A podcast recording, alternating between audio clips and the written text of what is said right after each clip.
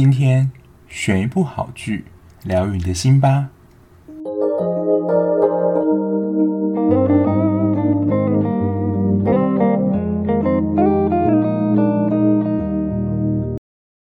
Hello，我是小 B，欢迎收听今天的节目。今天又来到陪你追剧的单元啦。那在继《机智医生生活》之后呢，要追什么剧呢？也是被敲完蛮久的，然后也经常是在 Netflix 霸榜前三名的一个榜单之一。不过呢，就是我要开始做的时候，我正要开始有做这个想法，它已经播出到第九集了。所以 whatever，我们就从第九集开始吧。不过我先说了，我在现在录音的当下，其实我已经追到目前的进度，也就是十四集了。所以呢，可能你们在下礼拜听到的时候呢，已经完结了。不过没关系，我们就还是一样一样慢慢聊，来帮大家回味一下。如果你已经看过的话，那我自己先说啦，我觉得《海岸村恰恰恰》这一部戏呢，算是长期霸榜，然后。很红的话，我觉得有几个原因。第一个就是它的题材有点像是都市跟乡村生活的对比，那就是我们长期生活在都市里面，都市里面的人们压力是真的比较大的。那我们除了放假的时候，都会想去一些，比如说海边啊、乡村，甚至比较清幽的地方去放松。那加上最近因为疫情的关系，你也不可能往国外跑。那到海港或是这种乡村的地方，你就有一种度假感，所以你在看剧的时候就给人有一种放松的感觉。我觉得就是大家在看剧的时候就想要追求一个轻松嘛，所以在看这部剧的时候，自然也就是因为非常的疗愈。第二个是主演的因素。在《Start Up》就是韩志平这个角色爆红的金宣虎，我自己还去查了金宣 金仙，我之前还去查金宣虎以前拍的戏，他在《Start Up》之前其实已经拍了六七部电视剧了，不过到《Start Up》我的新创时代这一部才让他整个爆红起来。我之前去查的时候，他的 IG 粉丝已经达到了八百六十几万。我不知道现在可能还是持续的增加中啦。那当然，之前因为由于游戏爆红的魏和俊呢，他现在的 IG 也已经是八百万人追踪了。但我觉得金宣虎比较厉害是。因为我的新创时代，它不是像由于游戏这样在全球整个效应发酵，所以魏和俊的粉丝可能是比较多，来自全球都有。可是金宣虎真的是只靠我的新创时代这一部整个大爆红，就是吸引了非常多，不论是婆婆妈妈、少男少女的心这样子。我自己也是蛮喜欢金宣虎，但我没有到特别的迷恋。但金宣虎会给我一种感觉，就是邻家的男孩这种感觉，他不像比如说孔刘啊、玄彬，你会觉得就是他们就是艺人，里面有一个很可以靠近的感觉。可是像金宣虎，他长得蛮帅，然后也有种邻家感，所以你会觉得特别的亲切。我不晓得啦，但就是看金宣虎演戏，我个人也是觉得还蛮舒服的。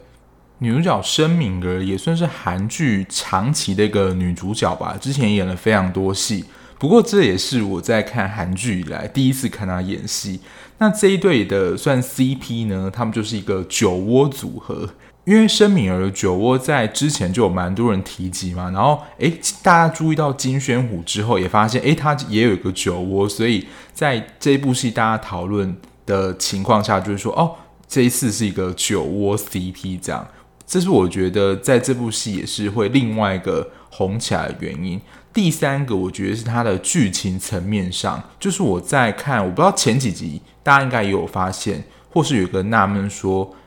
洪班长他身为首尔大学这么好的学校，怎么会甘愿回到工程这个小村庄里面继续的生活？这样，因为在韩国，我觉得在华人社会啊，就是追求成功、追求事业、追求金钱、名利这些，可能才会被认为是一个。常态，甚至现在很强调什么人生胜利组。那如果你不追求这些东西的话，好像你的人生就好像很失败。我觉得对于我自己也有一个反思。然后现在也就是极营的想要追求这些。那他为什么能够放下这些，然后回到工程这么原因，而且他还能够很满足的过怡然自得的生活？我觉得这也是我们在看剧的时候会有去想说，诶，为什么他？能够对在一个小海港的生活就能够感觉到很满足，这点就是我去思考的一部分。当然，现在看到十四集啦，也渐渐的大概了解他之前大概发生什么事了。所以下周呢，就是。就迎来大结局了。我是不晓得大家，因为它是六日各播一集嘛，我不晓得大家看剧的时候是超级铁粉，会在当周把它看完呢。因为当周看完有个好处就是避免会被爆雷，因为戏剧通常播出之后就开始会网上非常多文章在解释说剧情怎么样，或者是有雷的标题，它就打在标题上。他虽然可能想提醒有雷，可是他本身就已经爆雷了。那如果是非常害怕被爆雷的朋友呢，就会抢在第一时间把它收看。因为我自己手头上有非常多的剧嘛，我对剧的喜好程度，尤其是 on 档的，可能就是我看它的顺序是怎么样。就如果它的播出时间到了，我就会第一时间收看，代表我说我非常期待这个剧。那如果可能就还好，但是我会想持续追下去的，我可能就会等其他的影集追完之后再来看这一部，再把它慢慢的追到进度这样。所以这是我对于现在啦，我觉得剧集好不好看，我自己是这样评估啦。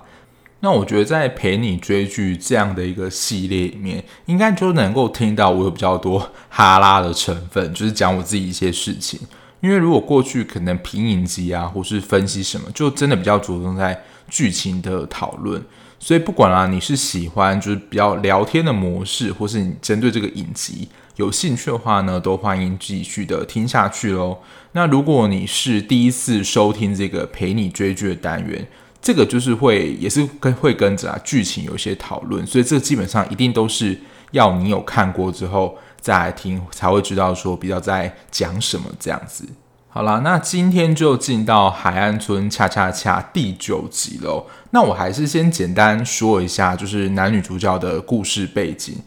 男主角是由金宣虎饰演的洪斗直，大家在这个工程的渔港都称为他为洪班长。那基本上就是一个万事通，他考取了非常多的证照这样。那他自己算是有一个不为人知的秘密，就是过去。几年间，他好像有一段很神秘的历史，大家都不知道。然后他就回到工程这个港口生活。那女主角申敏儿，她本身是一位牙医，她原本是在首尔工作，可是因为跟原本她的上司就是处不来，然后发生一些争执，等于说她就被黑掉之后，她就自己来到了宫城这个港口，开了一间牙医诊所。那他因为在都市生活惯了，然后他原本身边的朋友价值观也都是比较像我刚刚所说的，就是追求事业成功啊、金钱、名利等等，所以跟男主角红斗直的不论是生活形态的价值观都产生了很大的反差，然后加上他也是第一次来到这边嘛。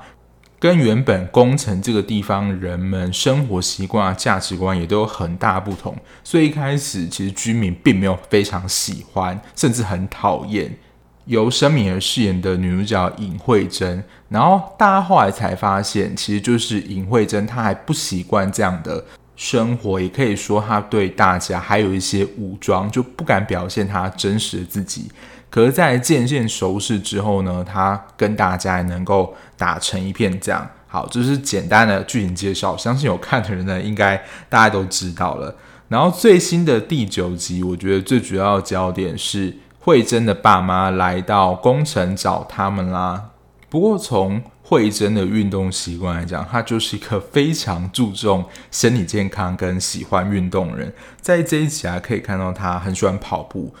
跑步，我记得在之前的集数好像就有演到，因为他就穿那种跑步慢跑衣嘛，然后就被工城的人们评论说啊，这样穿太露啊。那其实，在都市生活，我觉得这大家运动或者在健身房看到，可能大家都是这样穿啦，所以在观念上可能就相对比较保守，还要会打高尔夫、静坐跟深蹲。所以从他的运动习惯得知，就是慧珍是一个非常喜欢运动的人。我觉得除了高尔夫之外，因为它就是真的需要到高尔夫球场，除非你是买那种 练习用，你可能才能够在家里打。不过像是跑步啊、静坐跟深蹲，我觉得都还算是蛮好的运动。我之前在就是有想要减肥，当然现在有持续在维持啦。都会去慢跑，然后深蹲。深蹲我也是大概每天会做个三组吧，一次大概就是二十下这样。刚刚讲的这些运动对我的难度其实还不算很高，我都能够完成。可是我觉得非常困难一件事就是运动这件事，就是要持之以恒。我自己真的是那种。三天晒网，两天捕的个性，我自己深知啊，但我还是有点想要，就是克服这个缺点。这一集慧珍跟斗直的恋情其实还没有发展这么明显，不过也能够微微嗅到彼此对双方都有一些意思。所以这一集的主轴，我觉得就是慧珍她的爸妈来到宫城这个地方，然后慧珍就拜托斗子说，能不能够当她一天的男朋友。因为慧珍的爸妈也是都市人嘛，所以在一开始算是两边相见欢的时候，就可以看出打招呼的方式不太一样。这真的是有一个理论在啦，就是大家所谓的都市冷漠。我在之前在硕班的时候上课有讨论过个议题，就是南部可能在，因为我是南部人嘛，然后。会跟朋友或是跟其他人讲说，哦，那下次要不要到我家来玩，或者我家做客？这样，我们通常就是真的在邀请说，可以来到我家坐坐。但在北部的同学，他们是分享说，就是他们如果要见面或去哪里坐坐的话，他们会邀到室外一个地方，不会邀请到自己的家里面，因为家对。他们来说，可能就是一个非常私密的地方。我们要战南北意思，可是就真的有这样的观察。我不晓得，就是现在在听的人呢，有没有这样的感觉？因为我自己在看后台的记录，是北部人居多，但他们在打招呼的时候方式就会有一个蛮大的差异。像慧珍他爸妈可能就是握手来表示说：“哦，你认识你好。”这样，可是斗子呢就想上去拥抱对方。当然，跟他还有个另外一个他的坚持有关，就是他不说敬语嘛。可是敬语这件事情，在日本、韩国文化其实都是非常重要，因为他们阶级的这种制度真的非常的明显。反而后来父母来了之后呢，慧珍就拜托斗子好好配合他演这一场戏。我觉得他们在握手的时候已经开始有那种针锋相对的这种气氛在。就是如果你跟你的对手看的不是很对盘的话，我们通常都说请多多指教。本来都是先礼后兵嘛，但你握手就是代表说一个友好的感觉。可是如果真的是那种肃杀气氛很强，你的手就会握得非常紧。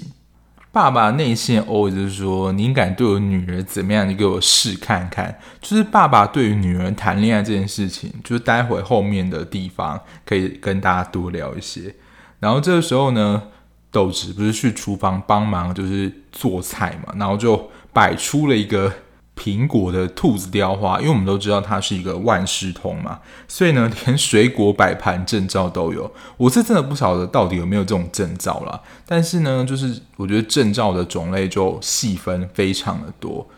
我有时候会看一些煮菜的实境秀或 YouTube，我真的觉得就是会做菜或是料理，甚至这种。用食材去做一些装饰什么，我都觉得超困难的。我觉得很多人很厉害，就是能够把蔬菜啊，或者是水果装饰成动物或者是植物的形状。像在片中，他就是用苹果做兔子嘛，还有用小黄瓜做龙啊，或是熊等等。我觉得，做一个都不晓得花多少时间，而且我觉得在过程中。很多都是很精细，一不小心就整个弄坏。我大概就是连苹果要连续削皮都不要弄断，我自己都觉得很有困难，就是会把皮整个可能还没有连起来，就整个会先削到手。而且有时候它就真的只是装饰而已，它不会入菜。因为我们有时候在吃，比如说很豪华那种中华菜的时候。除了菜的本体之外，旁边都会有一些很浮夸或是华丽的装饰。可是它那个食材可能又都是生的，没有烹煮过，所以呢，它我觉得就有点浪费了。就可能你菜吃完之后，它又整个的丢掉，这样我就觉得蛮可惜的。然后再来就是男二持 PD 线啦，这一集也是有展现出斗直跟持 PD 的竞争、会争意味。而且也可以看得出，斗子也是一个醋意很强人。就只要池 PD 展现出一些就是对慧真好怎么样，他就会故意的中断他。像我记得，我不知道是这一集还是之后，不是有一集吃鸡翅的吗？呃，吃鸡腿，就是原本要拿给池 PD 的斗子都把他抢来吃，所以这就是对他来讲是一种威胁嘛，就是要抢走可能他心爱的人这样。我觉得池 PD 不可能看不出来斗子对慧真的心意啊，可是他又没有太多明显的表现。不过这一段就是主要的 CP 也算是讲得蛮快蛮清楚，因为在这一集的最后啊，我有时候也蛮同情算是池 PD 的，因为他在之前大学时期就喜欢慧珍嘛，可是呢，就是因为一些因素，因为慧珍就已经先跟别人在一起了，他来不及告白。所以原本他这次好好的鼓起勇气，不想再错过慧珍，嗯，结果还是，呃，大家可能知道，就是后面集数蛮快就揭晓了。虽然这一条线并没有所谓发展成那种哦，又是两男抢一女这种戏嘛。然后另外一对 CP 就是我们的表口卫师跟崔刑警啊。然后这一对给人的感觉就有点像是女生比较主动，或是古灵精怪，也是因为她是都市人的关系嘛，就跟慧珍的性格比较像一点，所以大家应该印象蛮深刻。表口味师就对崔刑警讲说：“你违规闯进了我的心”，就是在撩崔刑警啊。可是崔刑警的，我觉得他的性格就是比较木讷跟憨直一点，对这种你知道被撩就会有点手足无措。我自己也是没有办法讲出这么肉麻的话啦，我的表现应该也会像崔行行那样，就是我会默默的付出，不会讲这些你要说撩人或是油嘴滑舌的话。因为对于表口味师来讲，可能他们在首尔，我不知道有没有地区差异啦。经历的感情可能都是比较速食一点、比较快的爱情。可是崔刑警他也了解自己，他所谈的感情，你要说比较传统一点，或者速度比较慢一点，他也说不能够越雷嘛，希望能够一步一步的慢慢来。所以表口也是也了解到，哦，原来跟崔刑警要如果要持续的发展的话，就真的需要一步一步的慢慢来，需要配合他的速度。因为原本如果你是一个动作很快或是进展，效率惊人的人可能就会非常的不习惯。那我记得就是印象非常深刻。我以前在看《康熙》的时候，那一集我记得是录就是能不能够准时开始这件事情。因为综艺节目他们可能就是说呃七点开录，但是因为 delay 关系，可能八点这样。然后他们这一次就准时开录，然后那一集的节目就有引起，然后他有一个访谈，就是说。就如果你能够忍受你的男朋友迟到这样，他说不行，因为他对于就是准时这件事非常在乎。那他说，如果你很喜欢的男生，就是他真的很会迟到，那你该怎么办？他说。看他喜欢他的程度有多大，如果他越喜欢他的话，对他能够越容忍。这样，我觉得在这个方面是有一点点像了。就是如果你真的非常深爱这个人，其实你会愿意为了他去改变你自己很不习惯的一些事情。而且，当你喜欢他的程度越高的话，我相信你是越能够坚持下去的。好，这是这一对算是海岸村恰恰恰的副 CP。哦，还有一个关于崔刑警的，我好像在之后的集数的笔记有记下。不知道大家在看崔刑警的时候有没有觉得他很像一个 YouTuber？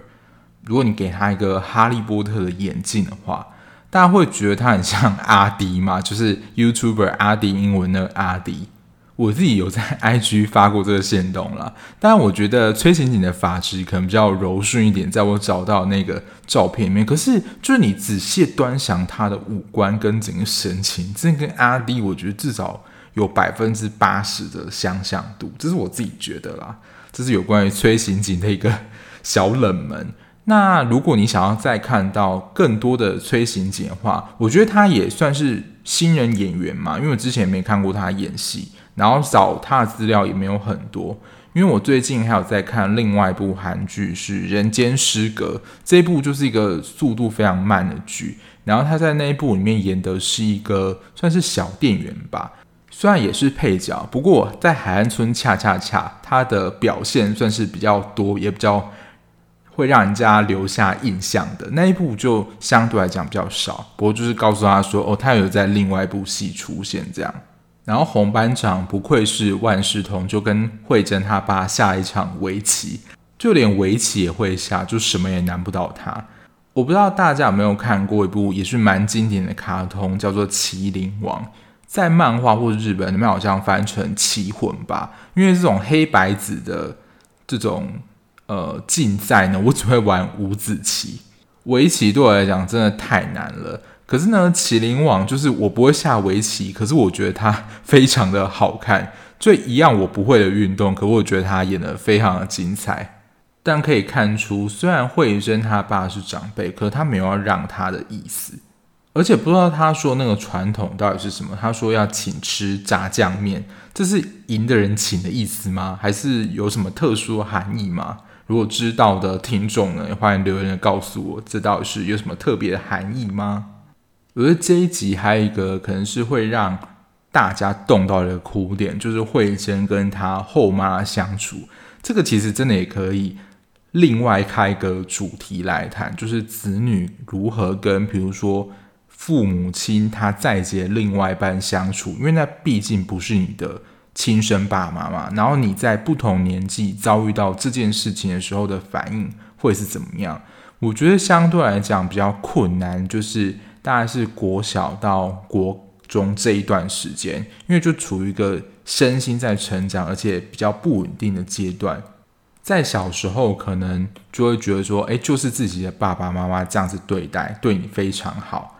那长大可能就会保持一个相互尊重的态度，就自己可能有自己去生活，就并不太会去管，就是他们之间的情感发展是怎么样。如果他们是相处好的话，那我觉得比较困难或是复杂因素，就是他重新结交这个新的伴侣，如果他们相处的状况不好，甚至可能会发生一些争执，甚至动手的情况下。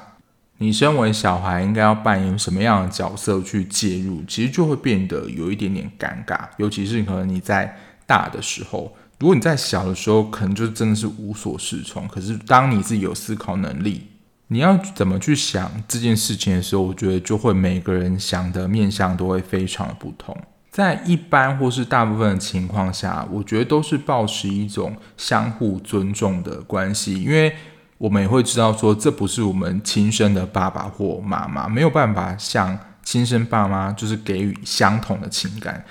这状况非常复杂，因为可能又分。如果我们自己，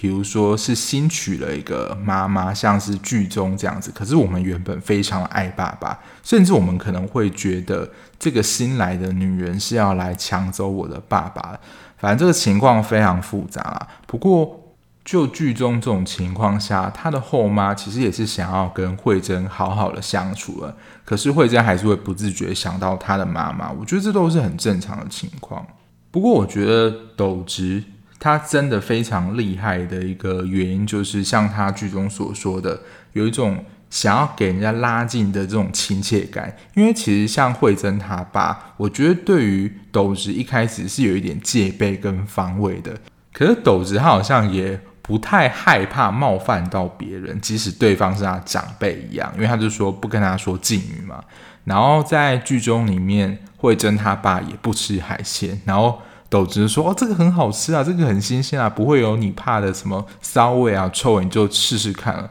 因为通常我自己啦，如果碰到别人说不要了，我自己是会理解说：“哦，那你可能就真的不要，你就不要吃。”那可能对方是说客气话这样子。但我觉得在这种情况下，我会希望是有话的直说，就是比较直接的沟通方式。如果呢，你跟我说你不要的话，而且今天不是在一个处境为难的情况下，处境为难的情况在后面一点的集数有发生这个情况，在之后再跟大家讨论。如果今天是在你可能够自由选择的意愿下，你说不要，那我就会认为是不要。所以说，斗子这种情况，其实我觉得有时候会非常的危险。别人跟你说不要，然后他还猛塞这样。不过，也就是因为他这样的比较积极主动的行为，比较能够打破那些原本防卫心比较重的人这样。我自己在笔记上写到，哦，真的真的是很有初生之犊这种闯闯看的精神。他自己真的不怕得罪人，我觉得这个是斗志他的一个勇于冒险，然后想要跟人家亲近的这种特质。不过他们这一次是假扮一日的男女朋友嘛？不过这时候慧珍的爸爸就是也有问了斗直的身世，他爸妈怎么样啊？也语重心长跟慧珍说，他是很同情他是孤儿啊，可是他不希望跟这样身世的人交往。这好像是当父母的都会有一个担心，但我觉得可能也是一个刻板印象啊，就觉得跟着这样子的人没有办法得到幸福。慧珍爸他就举了他自己的例子嘛，他觉得如果没有得到爱的人，他是没有办法去爱别人的。不过慧珍跟他后妈相处，单独谈他爸那一段，我自己觉得是蛮感人的，因为我自己的经验也是这样，也是说我慢慢去理解，可能我的父母之前在小时候对我的情形是怎么样，尤其是爸爸，我记得在青春记录那一集很久以前的集数啊，就是朴宝剑演的那一部，因为我谈的是家庭中受伤的男性嘛。在华人的教育里面，对于男生的情感都是比较压抑的，不论是教育或是社会上的气氛。所以呢，其实很多的男生或者爸爸，他们不懂得表达爱，不可能说出“我爱你”这样子的一个字眼，或是“我很关心你”，这对他们来讲是一个不熟悉的语言。那通常呢，他们就会转换在可能行为上，或是某一些的关心上，比如说。你饿了，他就买东西给你，或者你想要什么，他就买东西给你，或者是说，诶，你吃饱了没啊？这些关怀的话，可能隐藏的都是他非常的关心你，他非常爱你，但他不会言说。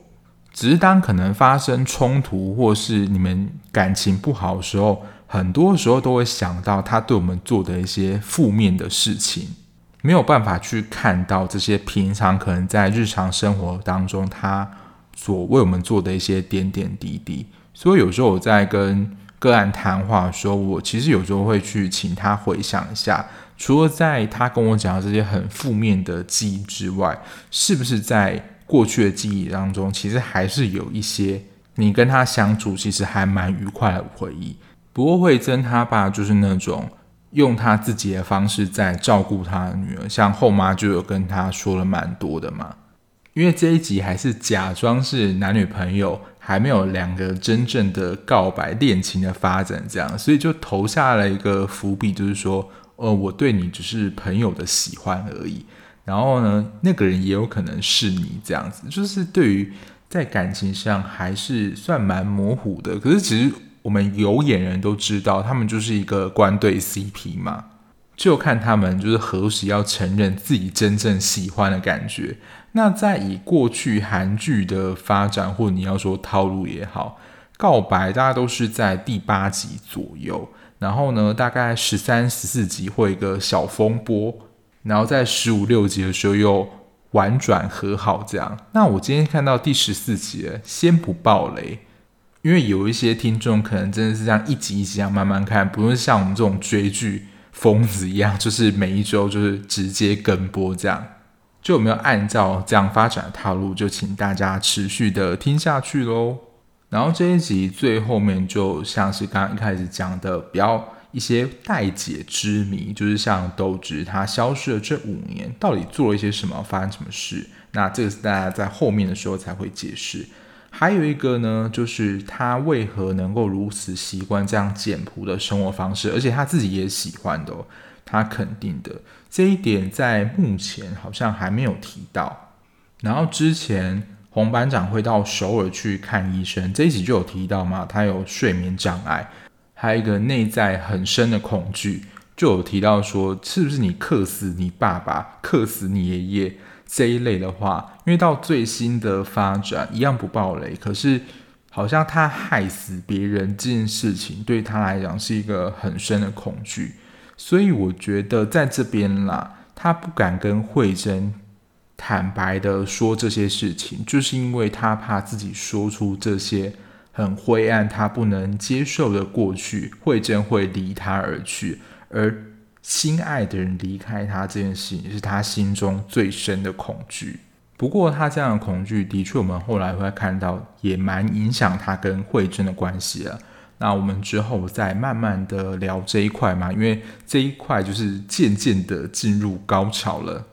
然后看到现在金宣虎就是发挥他在这一部的确是男一的角色，好好发挥，显得就是李相二，因为他是男二嘛，就真的呃就是男二的命，而且也没有太多的抢过或是比较高潮戏份，就是当然是完全聚焦在金宣虎身上。好了，那我发现就是我录到现在差不多大概是三十分钟左右，大概就是差不多一集的长度，不要给大家就是太大负担太长。虽然啦，在听的，如果你是准时听的话，在本周就会迎来大结局，不过这个系列还是会继续的出下去哦。那最后不忘再度呼吁说，如果你喜欢这样聊剧的 podcast 的话，就不论你是用各个平台收听，可以按下订阅键，就可以在比较快的时间内收到节目的通知。那如果你对节目有任何的想法，或是你有想要推荐的剧，多欢迎到 IG 私讯我，或是跟我分享你的想法哦。那我们下一节目再见啦，拜拜。